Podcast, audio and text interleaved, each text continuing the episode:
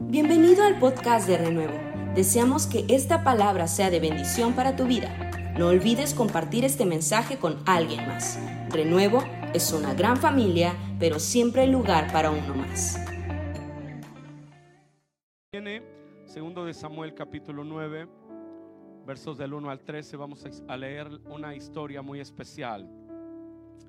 Dice la escritura, dijo David, ¿Ha quedado alguno de la casa de Saúl a quien haga yo misericordia por amor de Jonatán? Y había un siervo de la casa de Saúl que se llamaba Siba, al cual llamaron para que viniese a David. Y el rey le dijo, ¿eres tú Siba? Y él respondió, tu siervo. El rey dijo, ¿no ha quedado nadie de la casa de Saúl a quien haga yo misericordia de Dios? Y Siba respondió al rey, aún ha quedado un hijo de Jonatán lisiado de los pies. Entonces el rey le preguntó, ¿dónde está? Y Siba respondió al rey, he aquí, está en la casa de Maquir, hijo de Amiel, en Lodebar. Entonces envió el rey y le trajo de la casa de Maquir, hijo de Amiel, de Lodebar. Y vino Mefiboset, hijo de Jonatán, hijo de Saúl, a David, y se postró sobre su rostro e hizo reverencia. Y dijo a David, Mefiboset, y él respondió, he aquí tu siervo. Y le dijo David, no tengas temor, porque yo a la verdad haré contigo misericordia por amor de Jonatán tu padre, y te devolveré todas las tierras de Saúl tu padre, y tú comerás siempre a mi mesa.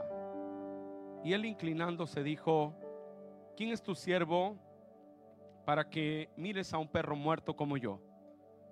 Entonces el rey llamó a Siba, siervo de Saúl, y le dijo, todo lo que fue de Saúl y de toda su casa, yo lo he dado al hijo de tu Señor. Tú pues le labrarás las tierras, tú con tus hijos y tus siervos, y almacenarás los frutos, para que el hijo de tu Señor tenga pan para comer.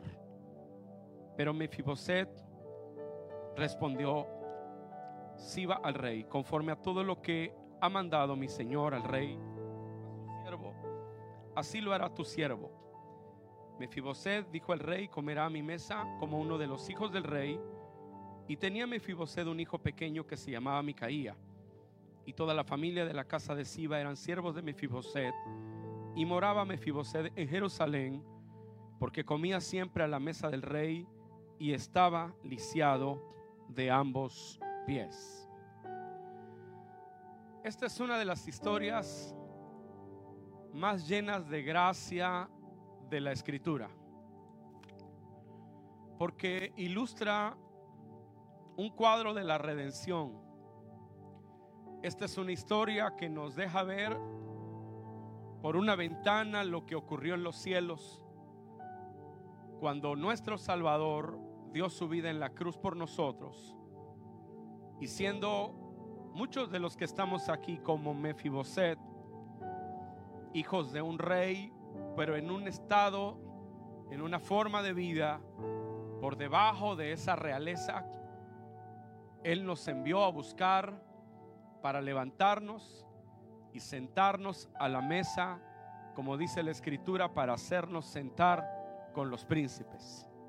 Esta tarde tenemos la oportunidad de darle alabanzas al Señor, porque este pasaje revela lo que Dios hizo con nosotros por medio de la obra de Jesús en la cruz del Calvario. Mefiboset es hijo de Jonatán, es nieto del rey Saúl. Y hoy no voy a meterme tanto a esa historia, sino a una temática un poquito más profunda que tiene que ver con ser hechos nuevos. Pero para llegar a ese punto tengo que explicar un poco de la historia de Mefiboset. Él es nieto del rey. Él le correspondía ser rey si no estaba Jonatán. Pero cuando hubo la guerra, cuando hubo todos estos movimientos políticos por causa de la persecución que David hizo hacia, perdón, que Saúl hizo hacia David. En una de estas revueltas, la nodriza de Mefiboset tomó al niño y pensando en librarlo de la guerra, salió corriendo con él en brazos y se le cayó el niño. y al caerse sufrió un daño irreparable que lo dejó lisiado de sus pies. Al paso de los años, ya que David era rey, y era costumbre de los reyes cuando tomaban el trono buscar a todos los familiares del rey anterior para aniquilarlos y así evitar el peligro de enemigos que se levantaran al paso de los años. Sin embargo, David era un hombre conforme al corazón de Dios y tiene otra forma de vivir, otra forma de avanzar en la política aún. Y preguntó a sus siervos, ¿ha quedado alguno de la casa de Saúl a quien haga yo misericordia por causa del Señor? Y viene alguien y le dice, sí, Señor, hay un, un hombre lisiado de los pies, se llama Mefiboset, es hijo de Jonatán y vive en Lodebar, en la casa de Maquir, y es un hombre con una limitación física. Curiosamente, el nombre de Mefiboset, no sé a quién se le ocurrió ponérselo, pero reflejaba la vida de Mefiboset. El nombre significa el que propaga vergüenza. Vivía en casa de Maquir, y curiosamente Maquir significa desechado. Y vivía en una tierra llamada Lodebar, que tiene dos interpretaciones ese nombre. Uno puede ser lugar sin pasturas y otro puede ser lugar sin palabra. De cualquier manera, él no vivía en un lugar caracterizado por la abundancia, por la grandeza, sino que él vivía en una tierra desértica donde no produce nada, donde no hay nada, donde no se puede asociar con las cosas grandes. Muchos piensan que lo de Bar era un lugar donde la gente iba porque ya no tenía sueños, iba a vivir a esa tierra de desesperanza. Es interesante el cuadro y Dios quiso que así quedara en la historia para revelarnos a nosotros la grandeza del amor del Señor. Un día llegan a la casa de Mefiboset los eh, mensajeros del palacio y dicen, estamos buscando a Mefiboset. Y él inmediatamente, como es la costumbre de los reyes, sabe que lo vienen a buscar para cortarle la cabeza. Pero el anuncio es diferente. El anuncio es, el rey David te está mandando a buscar porque quiere que vayas al palacio y que nunca más vivas en Lodebar, sino que vivas en Jerusalén, vivas en la casa del rey te vistas con la ropa de los príncipes y te sientes a la mesa del rey como uno de sus hijos. La, escritura dice que así ocurrió. Llegó Mefiboset al palacio y yo puedo imaginar ese palacio a la hora de la comida. Van saliendo los príncipes, sale el rey, la belleza, toda su majestad, en todo su esplendor.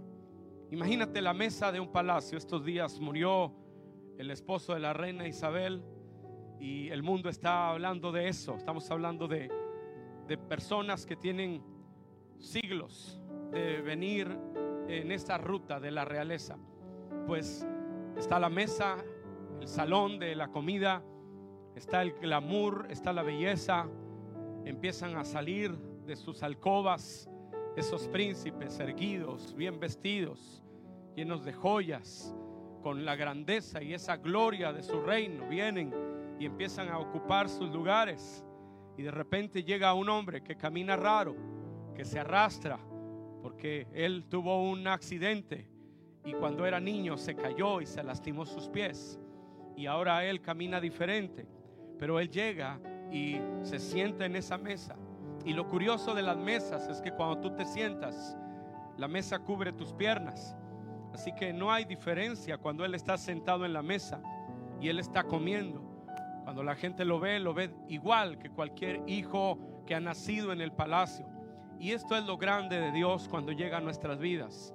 Todos los que estamos aquí nacimos con un gran propósito de parte de Dios. Dios planeó que nuestras vidas fueran las vidas de gente ganadora, de gente victoriosa.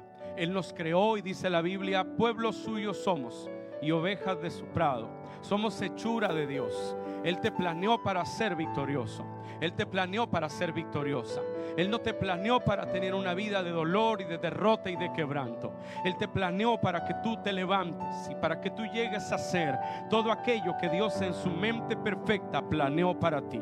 La palabra de Dios nos dice que antes que te formases en el vientre, Dios te conoce. Y antes que nacieses, Él te santificó.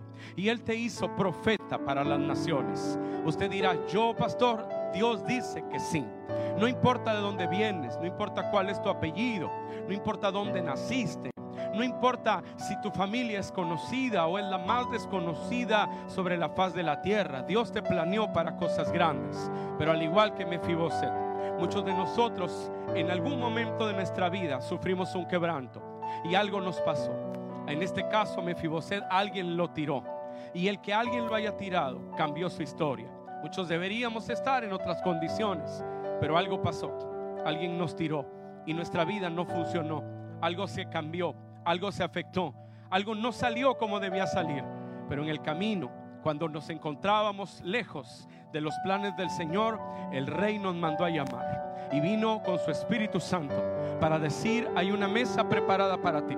Dios prepara mesa delante de ti en presencia de tus angustiadores y unge tu cabeza con aceite y tu copa estará rebosando. Y el bien y la misericordia te seguirán todos los días de tu vida. Y en la casa del Señor morarás por largos días. Alguien te tiró, pero Dios levanta al caído. Dios da vista a los ciegos. Cuando alguien se cae, Dios puede levantarlo, porque si el justo cae siete veces, siete veces Dios puede levantarlo. Y quizá tú estás aquí después de años de estar lejos de los planes de Dios, pero hoy Dios te va a levantar. Hoy es el día en que empieza una nueva temporada para ti.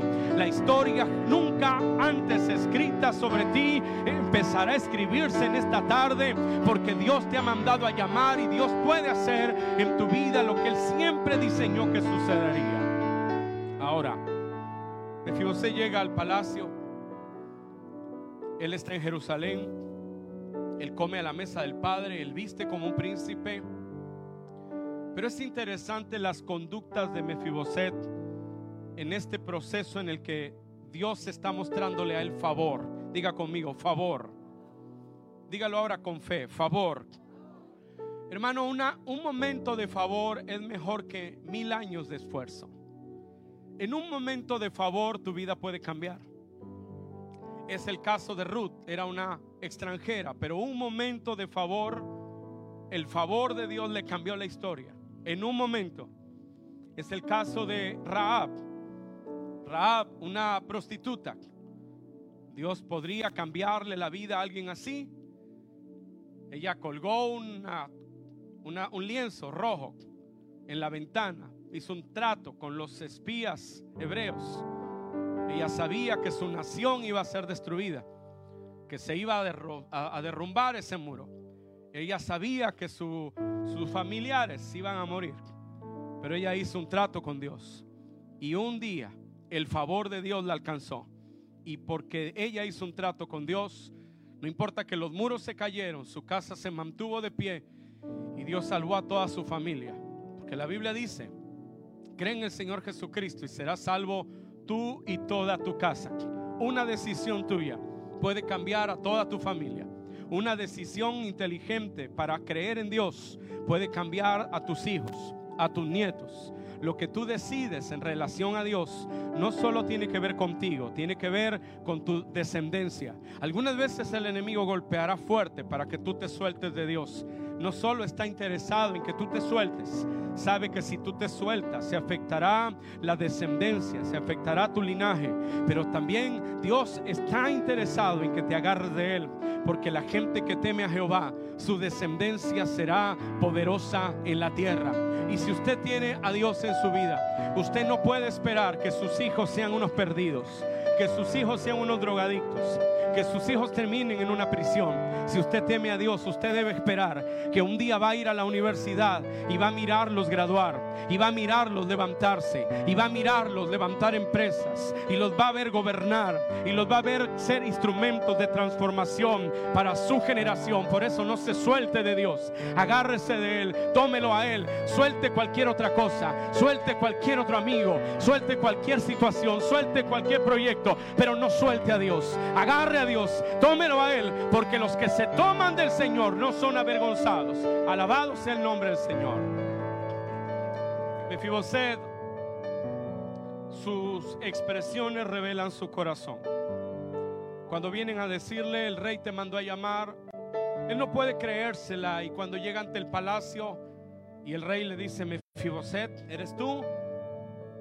Le dice, yo te, traje al palacio, comerás en mi mesa como uno de mis hijos, nunca más vivirás en lo de bar, nunca más estarás en la tierra de la desesperanza donde los sueños se mueren, nunca más estarás en la casa del desechado, nunca más serás el hombre que propaga vergüenza, porque verdad que eso era su vida.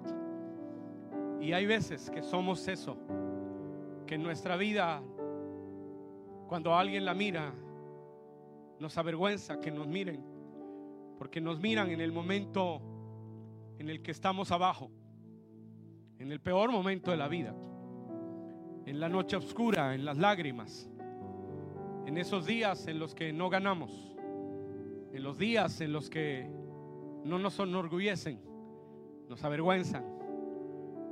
Pero de eso quiero hablarle, de cómo salir de allí, de cómo asimilar los planes y la gracia y el favor de Dios para nuestras vidas. Porque David le dice todo eso y luego él dice, ¿quién soy yo? Para que mires a un perro muerto. Esa es la manera en la que él se describe a sí mismo. Yo soy un perro muerto. ¿Quién soy yo para que tú me tengas favor, me tengas misericordia? ¿Por qué él dice eso de sí mismo? Porque su vida ha estado marcada por el dolor, por el fracaso, por la vergüenza. Su abuelo era Saúl. Su abuelo no había sido un rey piadoso. Su abuelo terminó consultando a una hechicera en los últimos días de su vida. Su abuelo había perseguido a ese rey que Dios dijo es un hombre conforme a mi corazón. Él se dedicó a perseguir a David, era un enemigo de los planes de Dios, su abuelo. Y su padre, que era un hombre piadoso, murió en la batalla. Así que él venía de un linaje de gente que no había tenido muchos avances, muchos logros. Él era un hombre que propagaba vergüenza. Él era un hombre que vivía en la tierra del olvido. Y por eso dice, soy un perro muerto. Al paso de los años, Mefiboset sigue viviendo en palacio, viste diferente, es un hombre que se acostumbró ya al palacio y parece que la vida le ha cambiado, pero si tú sigues leyendo la historia de Mefiboset, tú te das cuenta que se levanta una batalla en contra de la casa de David, de su propio hijo. Empieza una guerra de Jeroboam hacia él. Su hijo se levanta para quitarle el trono. Y en esa guerra, en esa lucha, David tiene que salir huyendo de su hijo. Su hijo lo está persiguiendo y lo quiere matar y David tiene que huir. Él es el rey, pero tiene que huir. Y se arma la guerra, la batalla. Muchos esperan que David va a morir. Ahora, por favor, piense en este escenario. El rey que tenía toda la gloria y la grandeza ahora ha tenido que huir. Y cuando tú has tenido muchas batallas, has tenido muchas guerras, tienes amigos y tienes enemigos. Cuando tú has logrado mucho éxito, también tienes enemigos.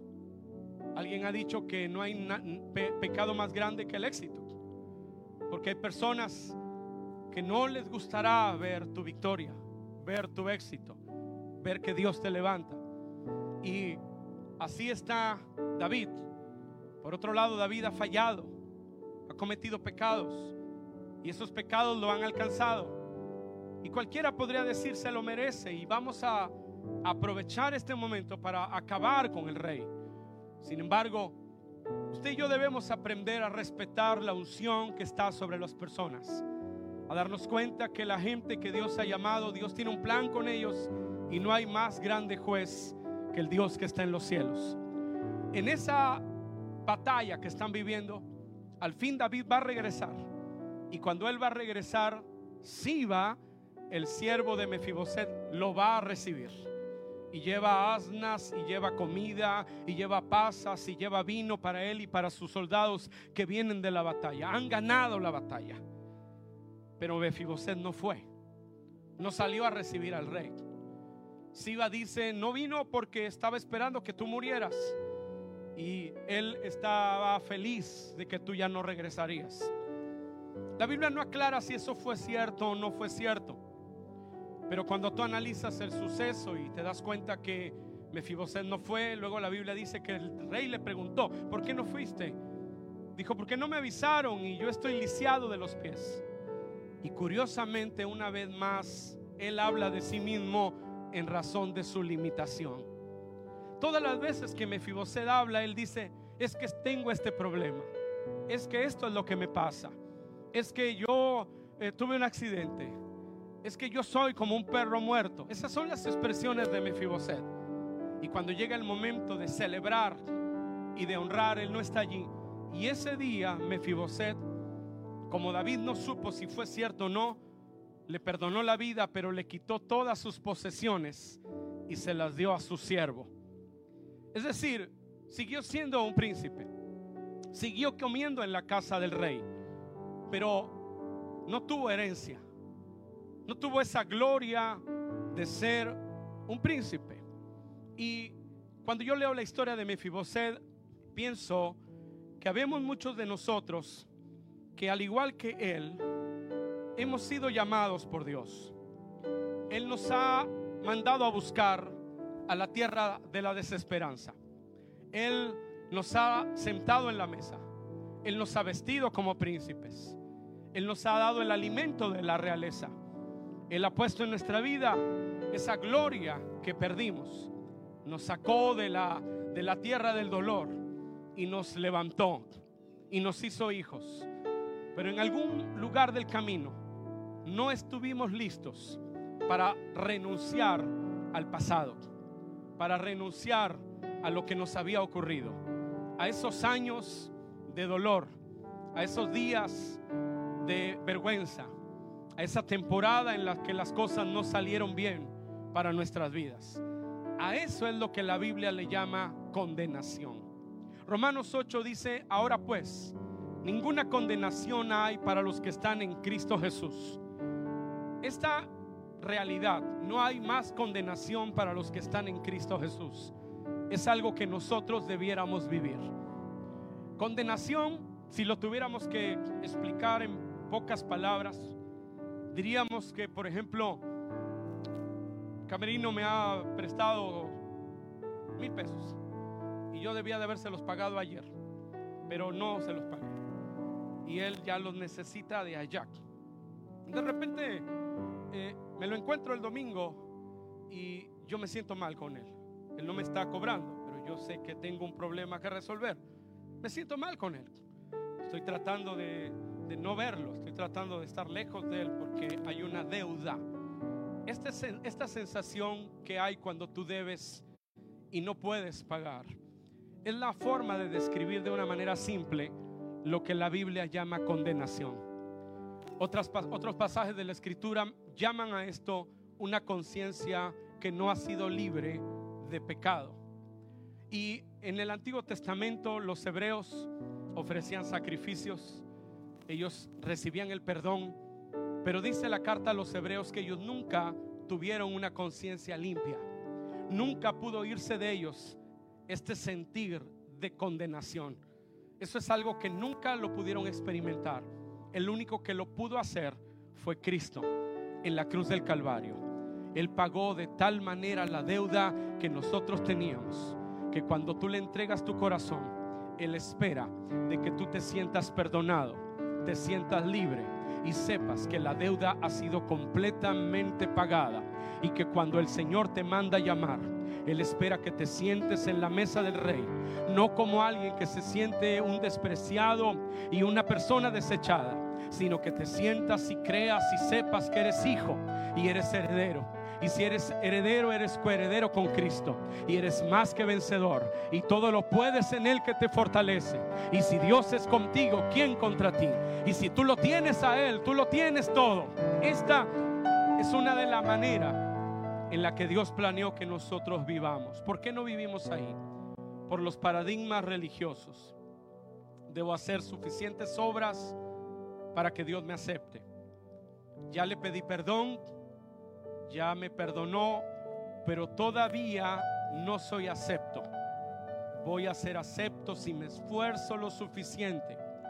Ya me perdonó, pero no puede usarme para sus planes porque todavía no estoy completo.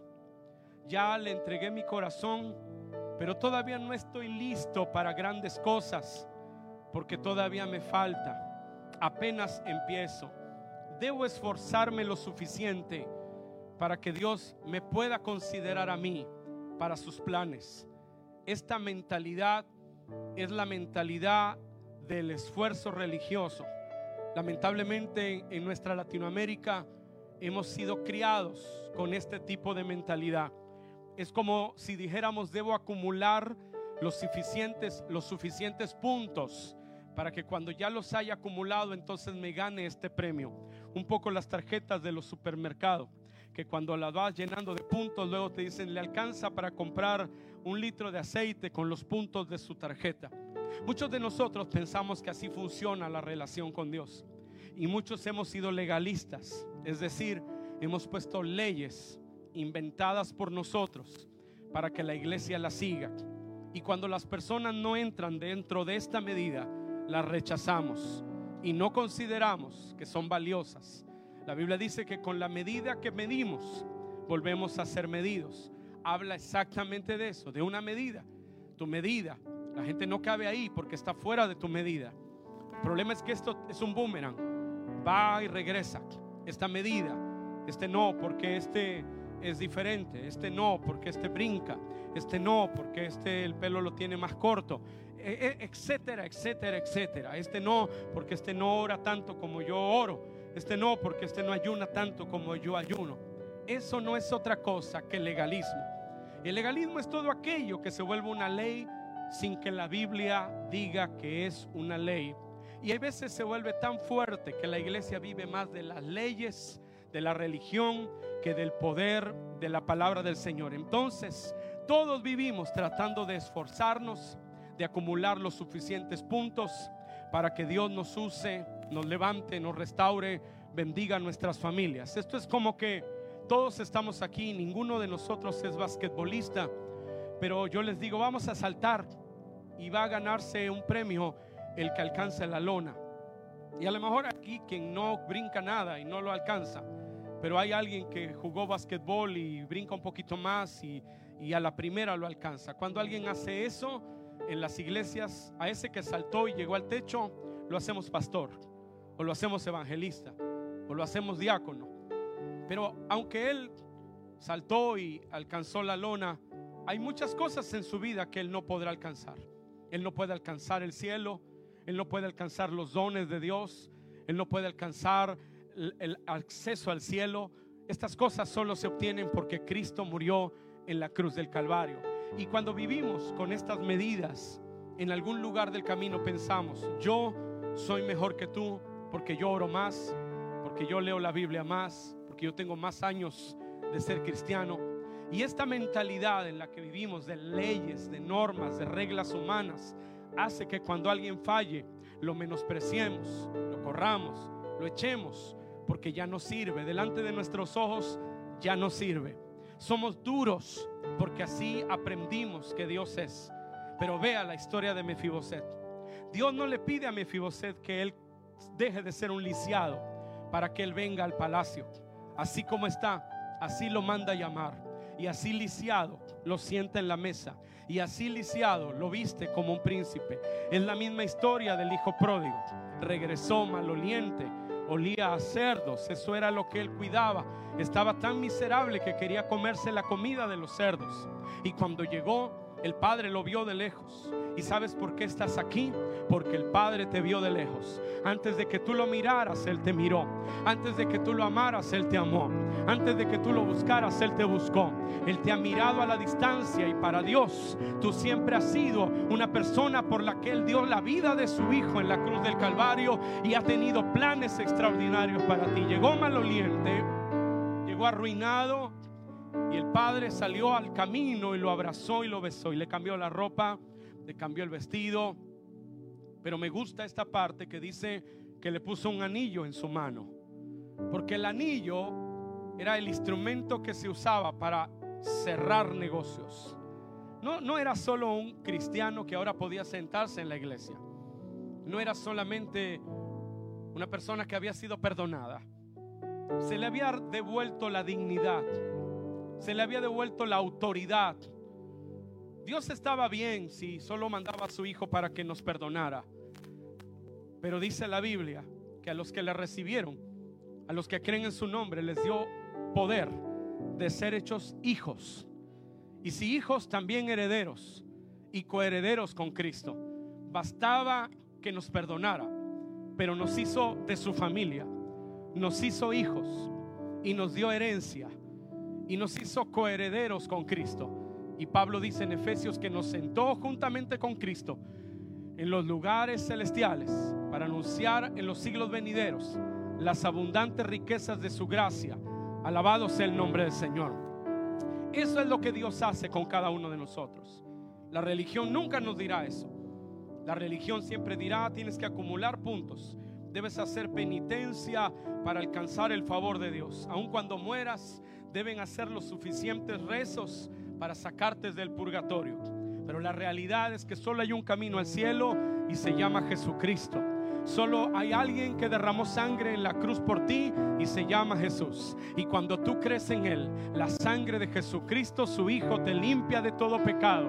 Tu corazón es limpio y el Señor te sienta al, al lado suyo en los lugares celestiales como un hijo y como un heredero. Aleluya. Vamos, se le fue una oportunidad de darle un aplauso al Señor y de decir gracias Señor por eso. Aleluya. Dice en el capítulo 9, verso 7, pero en la segunda parte solo el sumo sacerdote una vez al año, no sin sangre, la cual ofrece por sí mismo y por los pecados de la ignorancia del pueblo, dando el Espíritu Santo a entender con esto que aún no se había manifestado el camino al lugar santísimo, entre tanto que la primera parte del tabernáculo estuviese en pie, lo cual es símbolo para el tiempo presente, escucha esto, según el cual se presentan ofrendas y sacrificios que no pueden hacer perfecto en cuanto a la conciencia al que practica ese culto. Ya que consiste solo en comidas y bebidas de diversas abluciones y ordenanzas acerca de la carne impuestas hasta el tiempo de reformar las cosas. Digo, diga conmigo, hasta el tiempo de reformar las cosas. Pero estando ya presente Cristo, está haciendo una eh, comparación entre los sacrificios del Antiguo Testamento y su alcance y la obra de Cristo. Dice, pero estando ya presente Cristo, sumo sacerdote de los bienes venideros, el más amplio y más perfecto tabernáculo, no hecho de manos, es decir, no el tabernáculo del desierto que se hizo en los días de Moisés, es decir, no de esta creación, y no por sangre de machos cabríos ni de becerros, sino por, su propia sangre entró, diga conmigo, una vez y para siempre. En el lugar santísimo, dice la Biblia, habiendo obtenido eterna redención.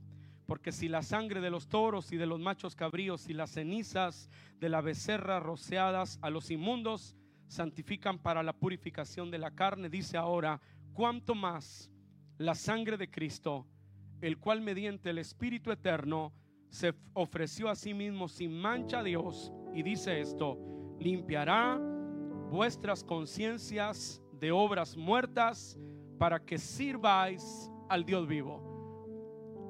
Lo único que puede producir en nuestra mente una conciencia libre de condenación es que tú y yo pongamos nuestra fe en Jesús, exclusivamente en Él.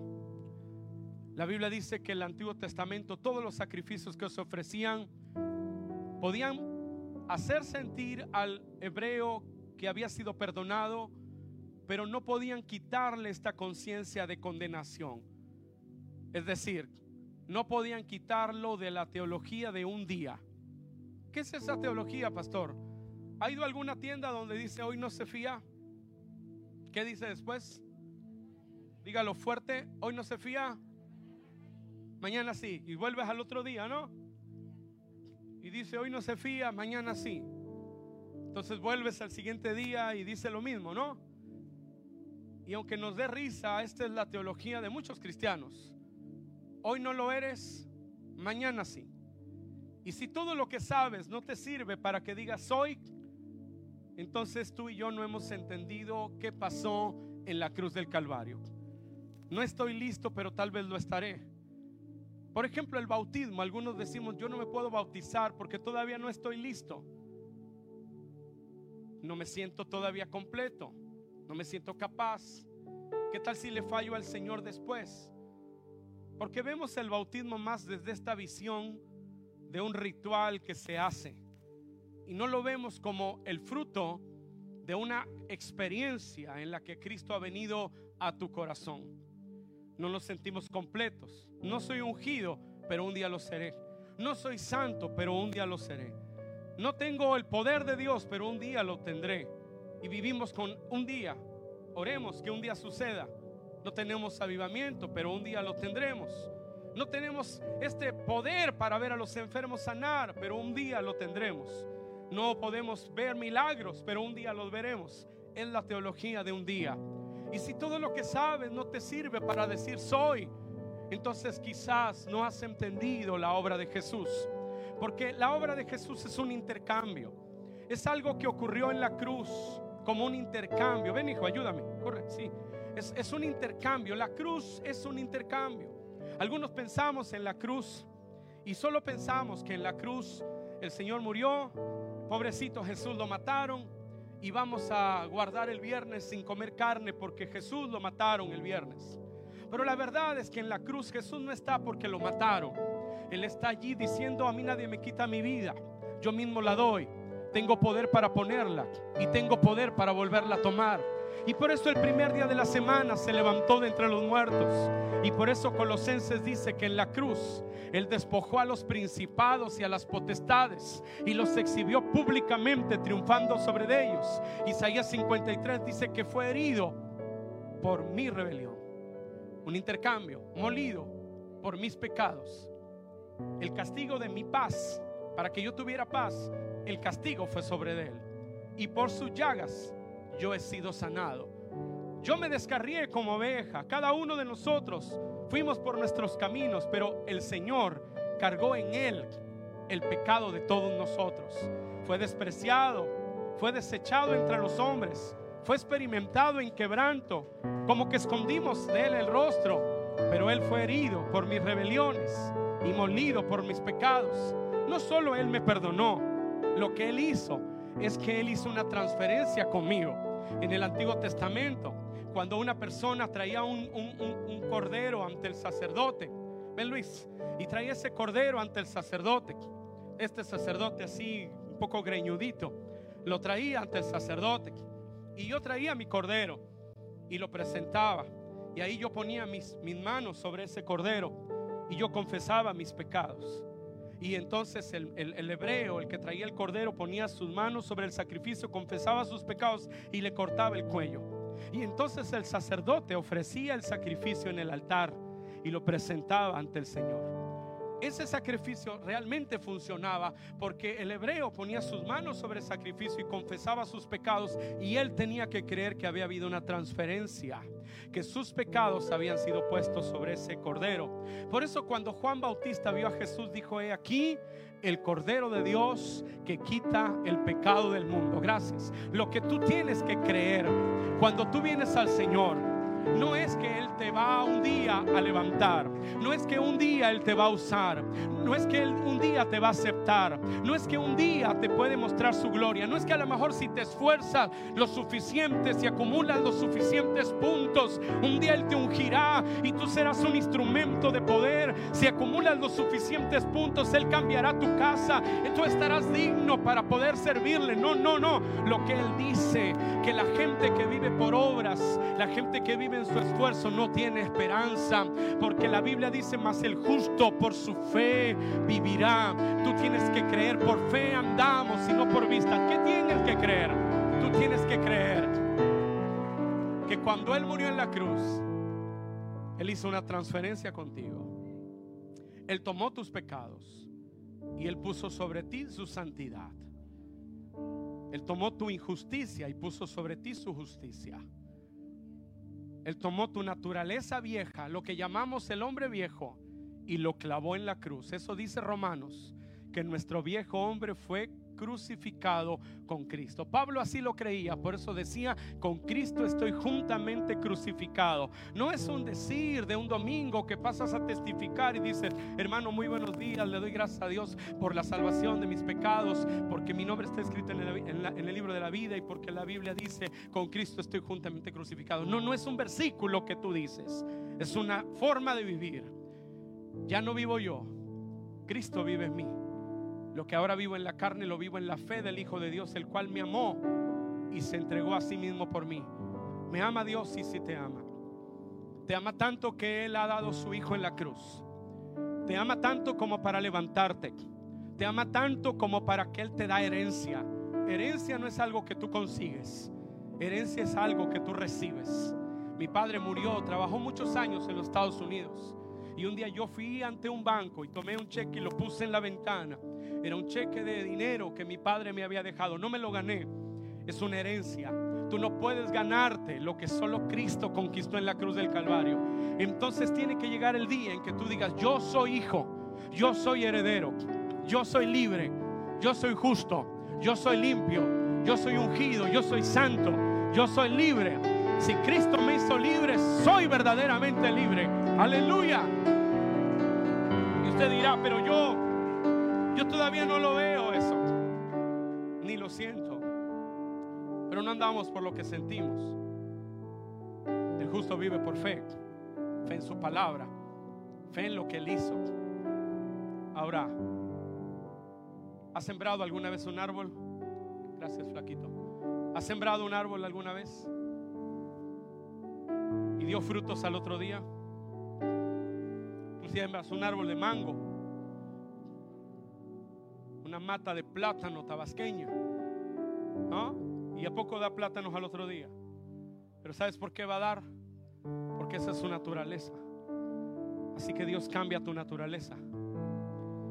Dejamos de ser pecadores y nos convertimos en hijos. Y la consecuencia es que tarde o temprano el fruto vendrá. Empezaremos a ver tu vida cambiada, transformada, llena de la gloria del Señor tus hijos, tu familia, tu ministerio. Dios no ha tirado a la basura sus planes contigo. Dios no ha tirado a la basura el diseño que Él tiene para ti. Lo sigue teniendo tan presente como el día que tú naciste y Dios te miró y Él tenía un plan extraordinario para tu vida. En esta tarde, ponte de pie por favor y vamos a hablar con papá y vamos a decirle al Señor, Señor, yo creo tu palabra.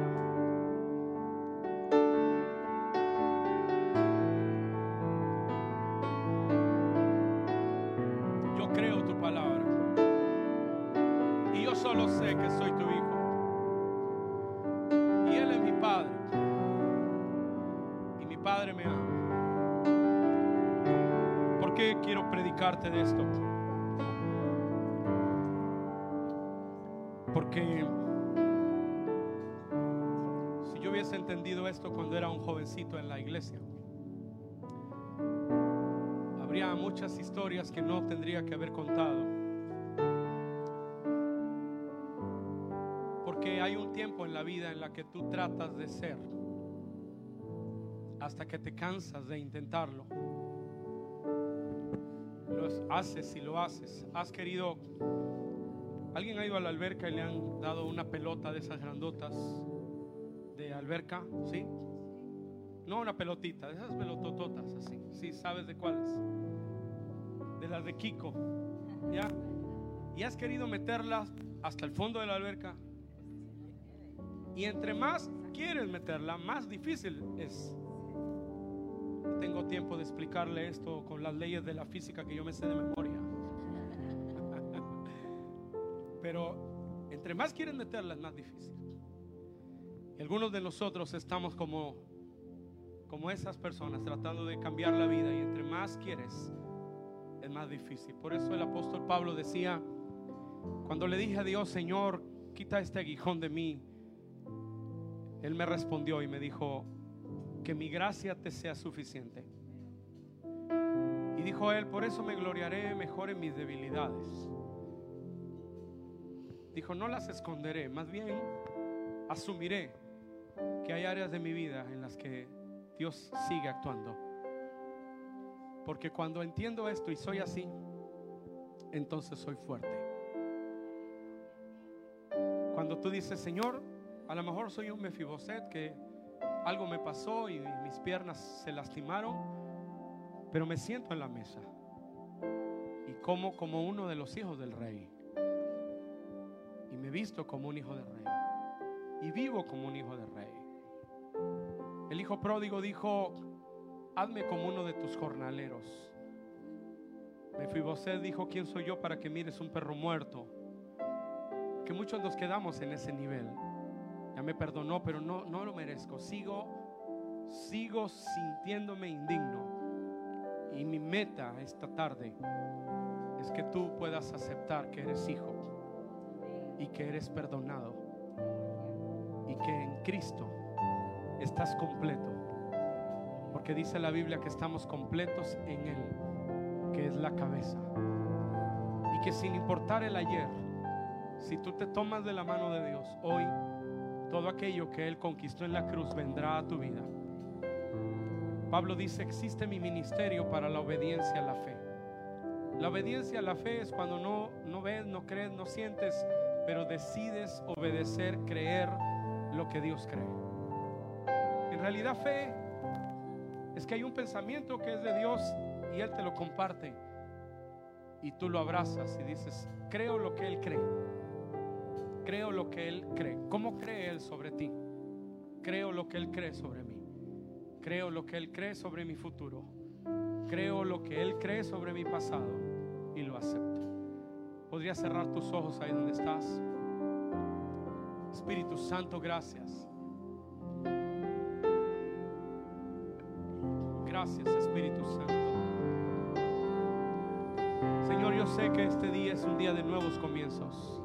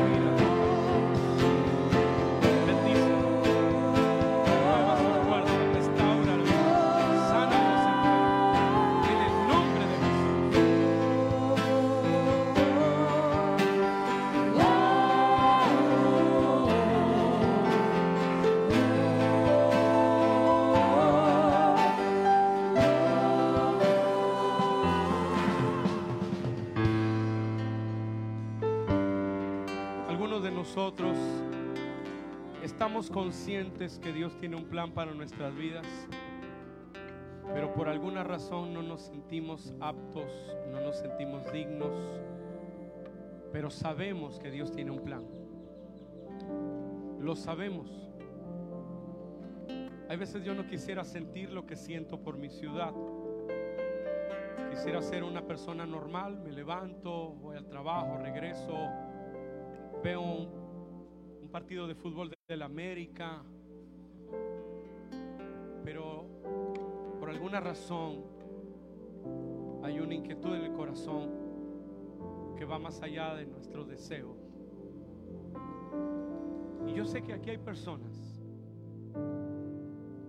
que aunque tú hay veces quisieras matar lo que sientes, ese sueño que te dice que Dios tiene algo más grande todavía has podido hacerlo sabes que Dios te llamó para cosas mayores. Pero algunas veces los problemas, las tormentas o nuestros errores nos hacen no solo alejarnos de ese propósito, sino aún vivir avergonzados. No sé si tú has sentido eso. No sé si tú sabes lo que es no querer ir a algunas reuniones te van a ver algunas personas y te sientes avergonzado. No sé si tú sientes o alguna vez sabes o has sentido esto de querer estar en tu cuarto mejor, no hablar con nadie, porque el pasado te persigue. Si sabes lo que se siente, que alguien te salude y sus ojos te hagan sentir que no eres de su agrado, que no te aceptan. No lo sé. Pero el rechazo es algo que el enemigo construye alrededor de las vidas. Se vuelve una esfera de pecado donde el enemigo se mueve para alejarte de los planes de Dios.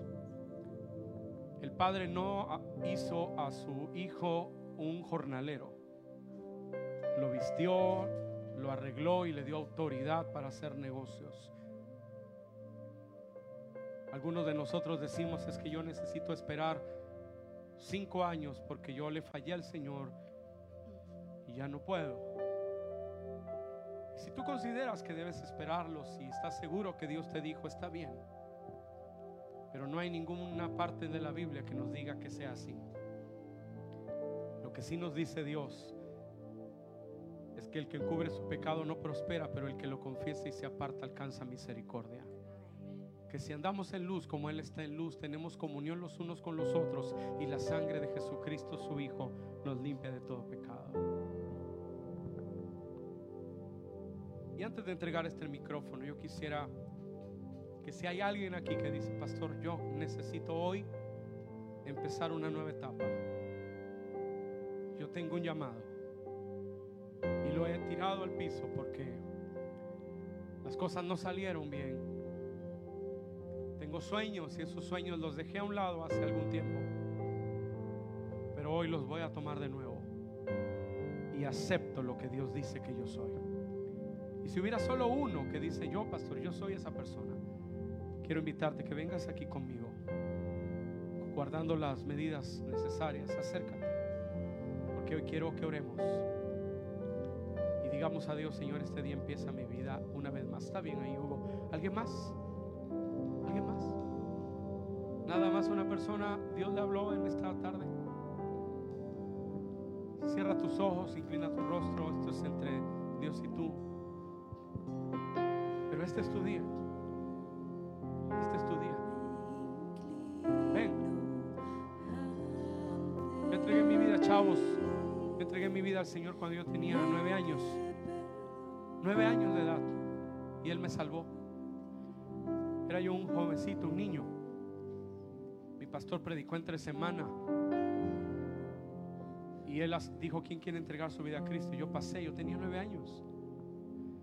Fue la mejor decisión de mi vida. Quizá que hay algunos chicos que hoy dicen, yo quiero entregarme al Señor. Yo quiero empezar una vida nueva con Él. Si es así, sal de tu lugar. Ven, vamos a ser valientes. corre.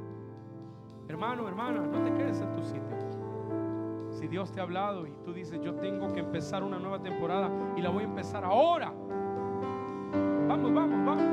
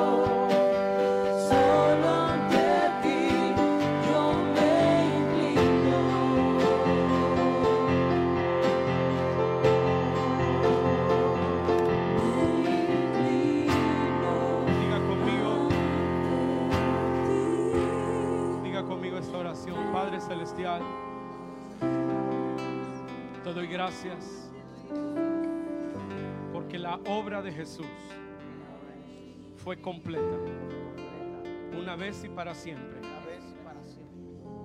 Y por lo que pasó en la cruz, yo soy libre. Yo soy hijo. Soy heredero.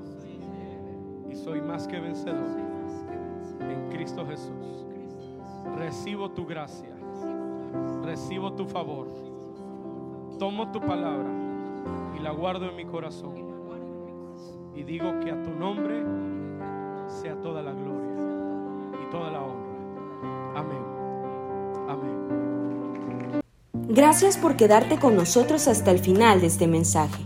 Te esperamos en nuestro próximo podcast. Renuevo es una gran familia, pero siempre hay lugar para uno más. Bendiciones.